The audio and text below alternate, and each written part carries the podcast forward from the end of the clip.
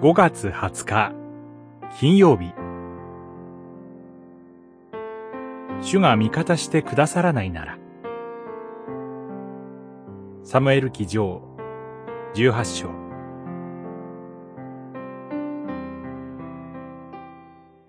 主はダビデと共におられ、サウルを離れ去られたので、サウルはダビデを恐れ、ダビデを遠ざけ、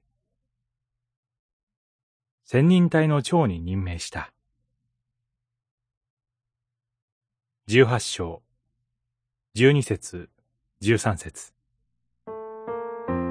ゴリアトを倒し、ペリシテに勝利するダビデを、当初サウルは喜んでいました。しかし、女たちが、サウルは千を撃ち、ダビデは万を撃った、と叩いたのをきっかけに、サウルはダビデを妬み、命を狙うようになります。サウル自らダビデに槍を投げ、戦いの最前線に送って危険にさらします。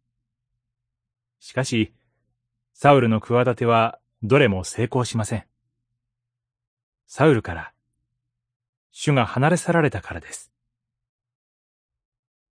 それは、サウルが主の御言葉に忠実に聞き従わなかったからでした。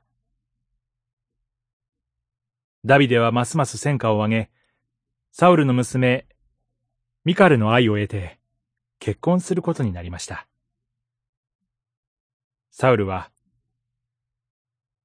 主がダビデと共におられること、を思い知らされました。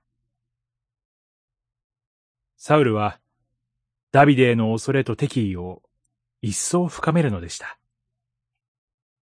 この箇所は、主が共にいて味方してくださることの幸い、及び、主の嫌う罪を犯して死を遠ざけることの災いを、まざまざと私たちに突きつけます。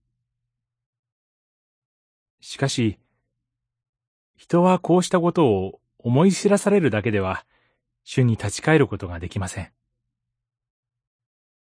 主が一人一人の心を捉え、妬みや恐れの罪から解放してくださることで、初めて人は神と共に生きる幸いに預かることができるのです。祈り。私たちが妬みや恐れの罪から遠ざかるためにも、主よ、いつも共にいて導いてください。